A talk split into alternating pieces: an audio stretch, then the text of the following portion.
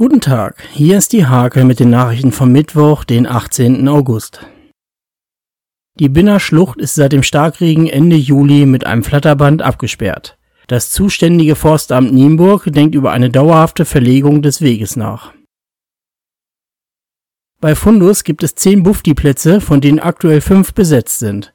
Die Bundesfreiwilligendienstler werden hauptsächlich im Fundus-Kaufhaus sowie im Depot eingesetzt. Unbekannte haben am Wochenende im Waldbad Steierberg randaliert. Der Flecken Steierberg hat 1000 Euro Belohnung ausgesetzt für Hinweise, die zur Ergreifung der Täter führen. In Nienburg soll zwischen dem Vis-à-vis, Jugendhaus und Kulturwerk ein Calisthenics Park entstehen. Die Initiatoren hoffen auf eine 90-prozentige Förderung und weitere Spendengelder. Die Frauenfußballerinnen der SG Hojerhagen Eistrup Duddenhausen ziehen sich aus der Landesliga zurück. Freiwillig meldet das Team eine Klasse tiefer in der Bezirksliga.